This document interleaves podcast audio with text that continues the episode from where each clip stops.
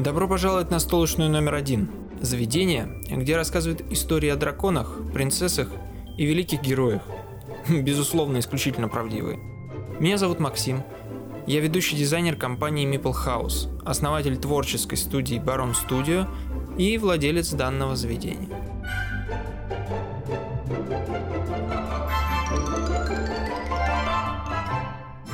Что вам говорит имя Хироси Ямаути?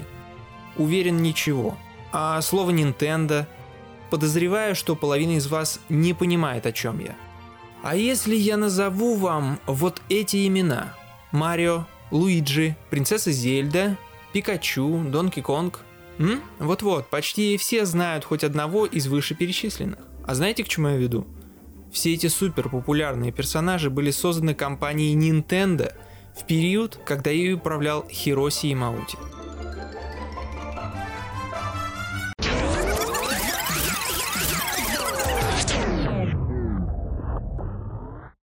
1889 году японцем Фуцадзира Ямаути была основана компания Марафуку, которая в будущем и станет той самой Nintendo. Только ради вас я сразу буду называть ее Nintendo, чтобы вам было проще. Ямаути очень любил настольные игры и решил выпускать карточную игру Ханафуда в особом японском стиле. Что такое Ханафуда – это разновидность игральных карт японского происхождения. Колода включает в себя 48 карт, из которых 12 мастей по 4 карты. Дословно их еще называют цветочные карты. Отличительной особенностью продукции Ямаути были картинки на картах, которые были написаны художником вручную. Такое оформление быстро завоевало популярность, и компания прочно закрепилась на японском рынке настольных игрушек. Многим из вас известно, насколько в стране восходящего солнца важны традиции. Дело отца всегда передается по наследству старшему сыну. Так должно было произойти и с Nintendo, но у Ямаути не было сына, которому он смог бы передать семейный бизнес. Но не волнуйтесь, в таких случаях, следуя древней японской традиции, преемником назначался зять. В случае Ямаути им был Сикирё Кенеду, которому пришлось взять девичью фамилию супруги по той же традиции и стать Сикирию Ямаути. Не напрягайтесь запоминанием его имени, так как он тут совсем ненадолго. Мне это кажется весьма забавным, но у Сикирё тоже не было сыновей. И история повторилась вновь уже с его зятем Сикянёдзю Инабе, который также вынужден был взять девичью фамилию жены и стать Сикянёдзю Ямаути. Его тоже не запоминаем, его история слишком коротка в этом рассказе. Вам же нужно сконцентрировать внимание на Хироси Ямаути. Оса или Ути легко запомнить, сыне Сикянэдзе. Именно он в итоге стал директором компании, так как его отец бросил семью и бежал. Воспитанием Хироси занимался дедушка, который на тот момент все еще оставался главой Nintendo – он направил внука в подготовительную школу Киото, где тот изучал право и инженерное дело. Но учебу прервала Вторая мировая война. Мальчику Хироси, как и многим другим мальчишкам, пришлось трудиться в тылу на одном из военных заводов Японии. Это очень закалило характер Хироси. После войны он поступил в один из лучших японских вузов, где изучал юриспруденцию. Примерно в то же время дедушка убедил Хироси жениться на дочери богатого и знаменитого военного – прославившегося во время войны. Для семьи это был очень выгодный союз. В возрасте 18 лет Хироси женился на красавице Митико Минаба –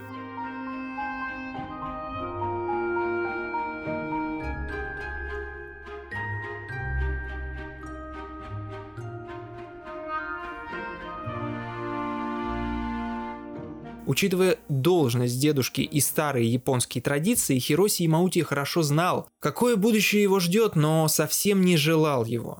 Он собирался закончить университет и только после этого думать о будущем. Но планы изменились. Дедушка Секирё серьезно заболел. Болезнь приковала его к постели. Управлять компанией в таком состоянии он не мог, поэтому очень рассчитывал на поддержку внука.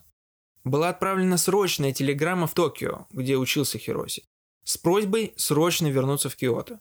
Дедушка болен. Как только внук приехал в больницу, Секирё попросил всех выйти из палаты. Хироси, я серьезно болен и больше не могу управлять компанией. Ты мой единственный достойный наследник. Отныне ты директор компании. Сказать, что парнишка потерял дар речи, ничего не сказать. Как вы понимаете, потерял он ее не от радости. Оправившись от потрясения, Хироси отказался от предложения. Да, вот так просто. Юноша плюнул на традиции и свои обязательства перед семьей. Что уж поделать, таков характер.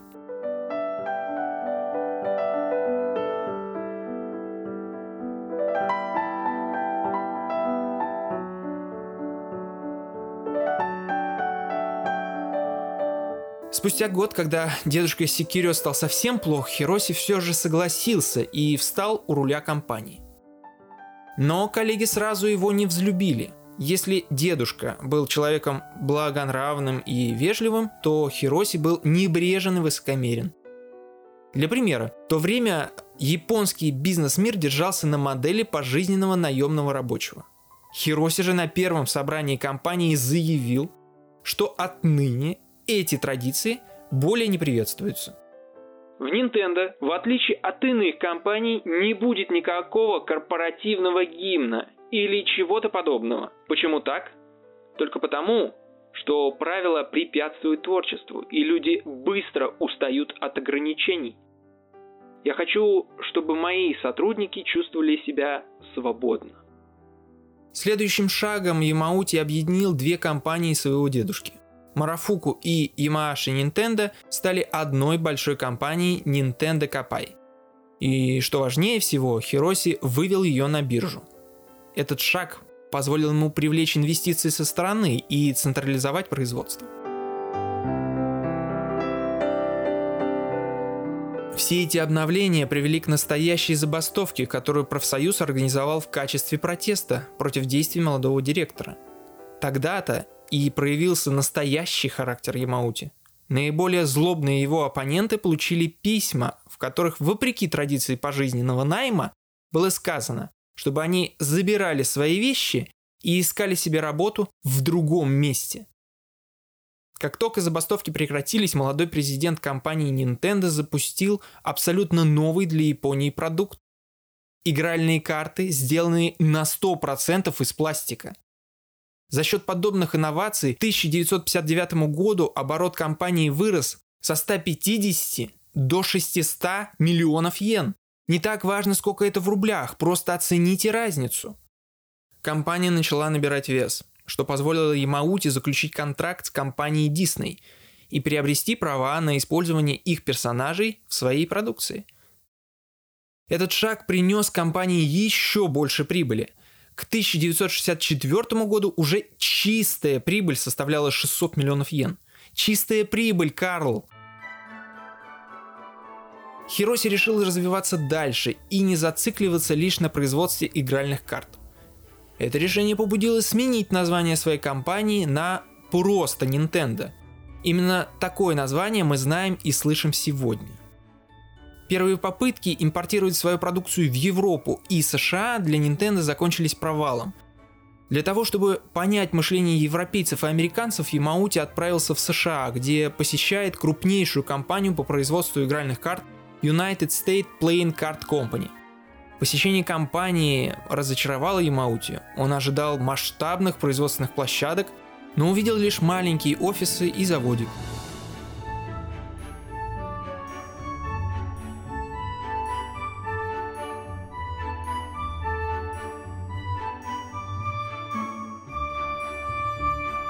Этот случай навел его на мысль о том, что производство карт – тупиковое развитие компании. После возвращения в Японию Ямаути решает попробовать что-то новое. Буквально новое. Компания Nintendo начинает выпускать быстро растворимые супы, запускает свою службу такси и даже пробует себя на так называемых гостиницах любви. Думаю, вам не нужно объяснять, что это за заведение.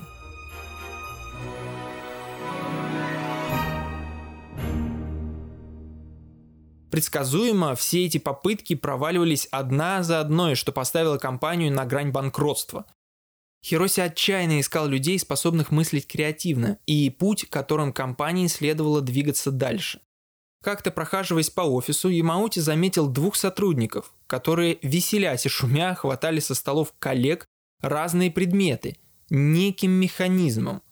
Сотрудник Гюмпей Якои, будто кто-то икает, и его коллега Ироси и Маниси, мани типа деньги, из отдела обслуживания свободное от работы время изобрели игрушку-хваталку. Некий рычаг, который выдвигался и хватал клешнями разные предметы на расстоянии. Хироси увидел в парнях талант и понял, куда нужно двигаться компании. В 1965 году Nintendo возвращается к своим истокам – играм. Но талантливых ребят было поставлено очень много, и эта ставка сыграла. Первое изобретение Якои, механическая игрушка Ultra Hand, обрела невероятную популярность, принеся компании огромную прибыль. Второй молодой специалист Иманиси тем временем произвел в компании реорганизацию, разделив ее на несколько подразделений, что, конечно же, поспособствовало ее развитию. Гунпей Якои возглавил одно из таких подразделений, где собрал очень талантливых инженеров. Именно из его отдела в течение последующих нескольких лет выходили главные хиты компании Nintendo. Именно они помогли занять компании лидирующие позиции на рынке игрушек. Все это помогло Ямаути осознать, что технологические новшества можно и нужно использовать в развлекательных продуктах. В то время американские компании Atari и Meganvox уже покоряли рынок собственными игровыми устройствами для телевизора – телеприставками. Японские же компании не стремились использовать в своих продуктах всевозможные технологические новшества. Но у Ямаути на этот счет уже сформировалось собственное мнение – и в 1969 году Nintendo выпускает электронную игру Love Tester, последующий успех которой лишь убедил Хироси в правильности его позиции. Что такое Love Tester? Оба пользователя одной рукой берут датчик, а другой держит руки друг друга. После чего счетчик на устройстве показывает их любовь друг к другу по шкале от 1 до 100. Для лучших продаж Гумпей Юкои пустил слух, что прибор показывает лучшие результаты во время поцелуев – этот эффект даже использовали в телерекламе устройства.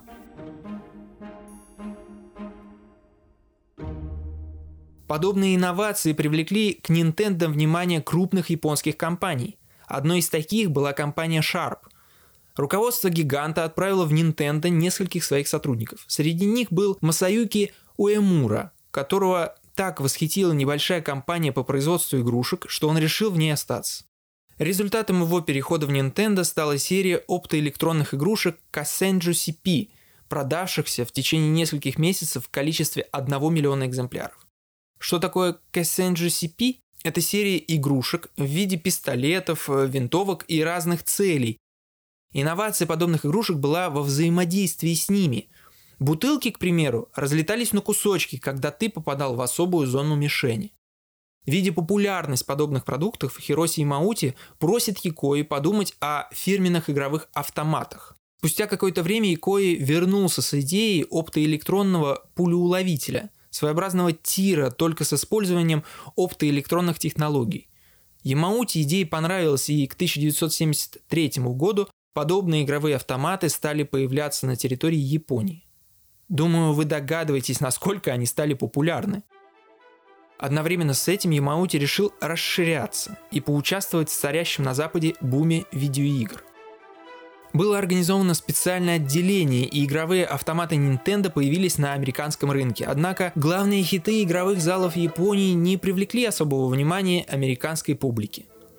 Nintendo мог ждать крах, но Ямаути попросил молодого дизайнера Сигеру Миямото придумать для западного рынка что-то новое – в результате этого на свет появилась игра Donkey Kong, которая, ну конечно же, стала большим хитом.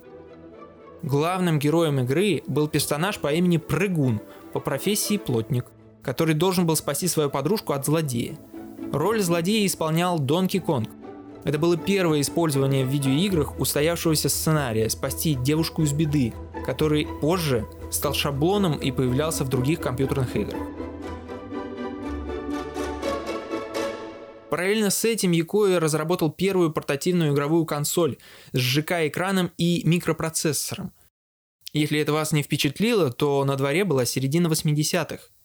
На консоли могла храниться лишь одна игра, поэтому за все время было создано 59 разных портативок с разными играми на борту. Сама консоль получила название Game Watch и производилась до 1991 года. Однако, несмотря на ее бешеный успех, Хироси мечтал выпустить нечто более дешевое. Консоль, которая могла стать по карману большинству, обладала уникальностью и смогла бы доминировать на рынке настолько долго, насколько это вообще было бы возможно. Играя как-то в Game Watch, Хироси неожиданно посетила мысль. Почему для каждой новой игры мы делаем целую консоль? Это же полнейшая чушь и трата наших ресурсов. Консоль должна быть одна. Но как и где хранить игры для нее? Как это должно работать? В тот же день команде инженеров и разработчиков была поставлена задача разработать простое, недорогое устройство, работающее на сменных картриджах. Оставив отдел разработки в раздумьях и легком шоке, Ямаути срочно начал готовиться к переустройству систем продаж. Кроме идеи портативной консоли, ему пришла еще одна гениальная мысль. В 1983 году он обратился с важным заявлением к основным оптовикам страны. Нам нужно отказаться от прибыли, которую приносит продажа аппаратной части поскольку это всего лишь инструмент для продажи программного обеспечения. Именно здесь мы и должны зарабатывать наши деньги. Для тех, кто не понял, Ямаути предложил больше зарабатывать на самих играх, нежели консолях. На тот момент это была поистине революционная бизнес-модель. На той же встрече Маути объявил и название новой системы, которая появится на японском рынке – Famicom – или же family computer, то есть домашний компьютер.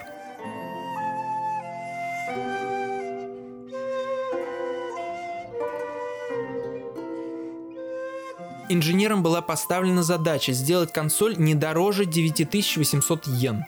Однако в результате система поступила в продажу по цене 14 800 йен. Для понимания, средняя заработная плата японцев в то время была примерно 17 тысяч йен в месяц. Не самая дешевая игрушка, скажете вы. Но даже так Famicom выглядела дешевле всех своих конкурентов. Приставки от Sega и японский вариант Atari продавались в ценовом диапазоне между 30 и 50 тысячами йен. Сам Ямаути был настолько уверен в успехе своей новой системы, что пообещал в ближайшие два года миллион проданных экземпляров. Famicom с легкостью перешагнул эту отметку. И не только цена послужила росту популярности. Хироси понял самое важное. Именно игры двигают продажи консоли. Чтобы не сбавлять темп продаж, была разработана крайне простая система для программирования игр. Ямаути был убежден в том, что не инженеры создают прекрасные игры, а художники. Так и случилось. Через несколько лет Famicom, сменив название на Nintendo Entertainment System, сокращенно NES, поступила в продажу на американский рынок. Хироси не был инженером и не особо сильно разбирался в играх, но обладал прекрасной интуицией. Именно благодаря ей он чувствовал, какие именно игры ждут от него поклонники. И для того, чтобы творческий процесс внутри компании не останавливался, Ямаути создал три научно-исследовательские группы и, по сути, заставил их конкурировать друг с другом. Это привело к тому, что дизайнерам приходилось работать гораздо усерднее, чтобы игры именно их научной группы увидели свет. Успех NES и Game Watch вдохновили инженера Икои на портативную консоль со сменными картриджами. В 1987 году первый прототип лежал на столе президента компании. Ямаути был в восторге от этой малышки. Эта консоль будет супер популярна. Клянусь вам, мы продадим больше 20 миллионов за первые три года. Это был Game Boy.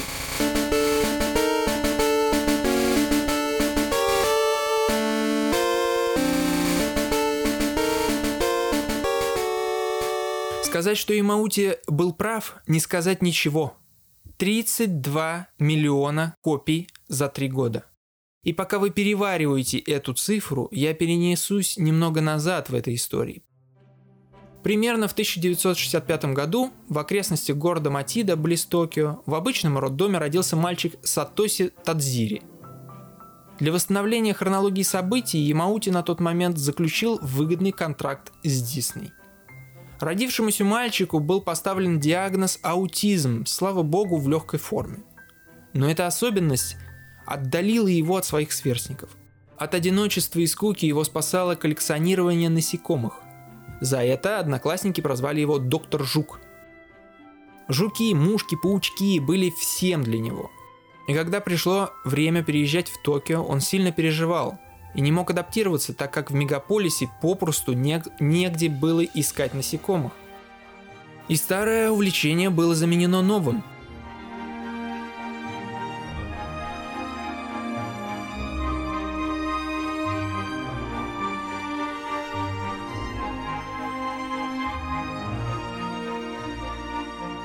Как-то идя домой из университета, Сатоси проходил магазин игрушек, на центральной витрине которого красовался Famicom от Nintendo. Красивая, технологичная приставка из белого пластика с красными вставками. Джойстики гармонично красовались по бокам от нее. Но вишенкой на торте были игры, которые занимали почти все пространство витрины. Супер Марио, Легенда о Зельде – Metal Gear, Donkey Kong, Принц Персии, Final Fantasy и многие-многие другие. Парнишка просто присосался к стеклу. Это обилие картриджей побудило в нем новое увлечение. Я хочу их все. Спустя годы новое увлечение превратилось в смысл жизни. Тадзири основал студию по разработке игр Game Freak. Примерно в то же время Nintendo выпускает свою культовую портативную приставку Game Boy – Сатоси, как и многие японцы, обожал играть в нее по пути на работу, в поездах, дома, в туалете и где угодно еще. Но самое интересное для него в этом продукте была возможность играть с другими владельцами Game Boy через специальный кабель, который соединял две приставки. Именно так Сатоси и играл со своими коллегами и друзьями. И как-то раз, играя в парке с другом, Тадзири увидел жука, который полз по проводу, соединявшему их приставки. Это навело его на потрясающую мысль. Можно обмениваться своими коллекциями насекомых с друзьями. Концепт игры родился мгновенно. Бросив друга в недоумении, Сатоси помчался домой. Так, это будет некое РПГ, где мы будем собирать коллекции существ. Мы сможем делиться ими с друзьями и даже соревноваться. Идея была отличной, но денег на разработку подобной игры у его компании попросту не было. Что делать? Где искать инвесторов? Несложно догадаться, к кому обратился Сатоси. Он пошел к президенту компании Nintendo. Он искренне верил, что люди, создавшие Game Boy, поверят в его продукт и дадут на него денег. Хироси долго слушал молодого разработчика. Парень ему явно нравился, хотя показался очень странным. Было решено выделить небольшой бюджет на разработку, но не ждать чуда от этого проекта. По меркам того времени игра, задуманная Сатоси, создавалась просто вечность. Шесть лет молодой программист оттачивал и шлифовал свой продукт. И это весьма большой срок, ведь к моменту выхода игры приставки Game Boy уже была на закате своей популярности. В Nintendo уже потеряли всю надежду что-то вернуть из потраченного на этот проект. Ведь парень попросту не успел. В его игру уже никто не будет играть. Но нет, Нет. Игра Pokemon Red and Green взорвала японский рынок.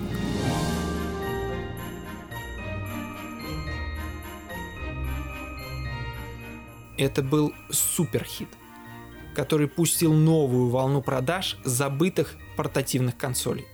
Это было второе дыхание Game Boy. Многие из вас знают дальнейшую судьбу этого проекта. Появился мультсериал, последующие серии игр под разные консоли – как всегда, ставка Хироси была выигрышной. Об успехах компании Nintendo можно говорить бесконечно. Заложенная Хироси культура дала свои плоды. В 2002 году он со спокойной душой покинул пост президента. На тот момент ему было уже 74 года, и он имел полное право отдохнуть. Компания в лице нового управления решила отблагодарить своего экс-президента выходным пособием в размере примерно 12 миллионов долларов. Ямаути отказался от него. Я искренне считаю, что эти деньги принесут больше пользы самой компании, нежели сморщенному старику, как я.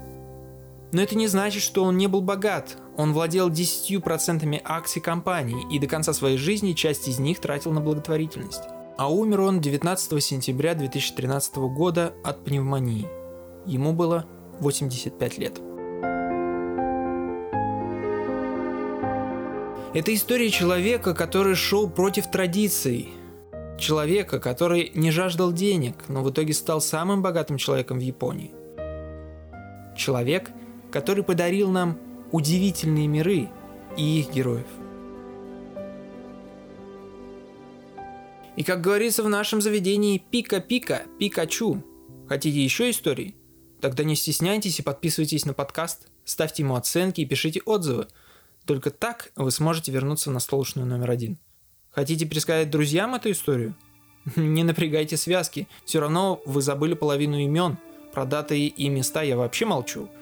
Лучше поделитесь с ними ссылкой на этот выпуск, и я им все повторю лично. Подкаст создан при поддержке компании Maple House и публикуется в их группе во ВКонтакте. Ведущий подкаста – Московцев Максим. Подписывайтесь на мой инстаграм, он доступен в описании выпуска. Спасибо что были со мной сегодня.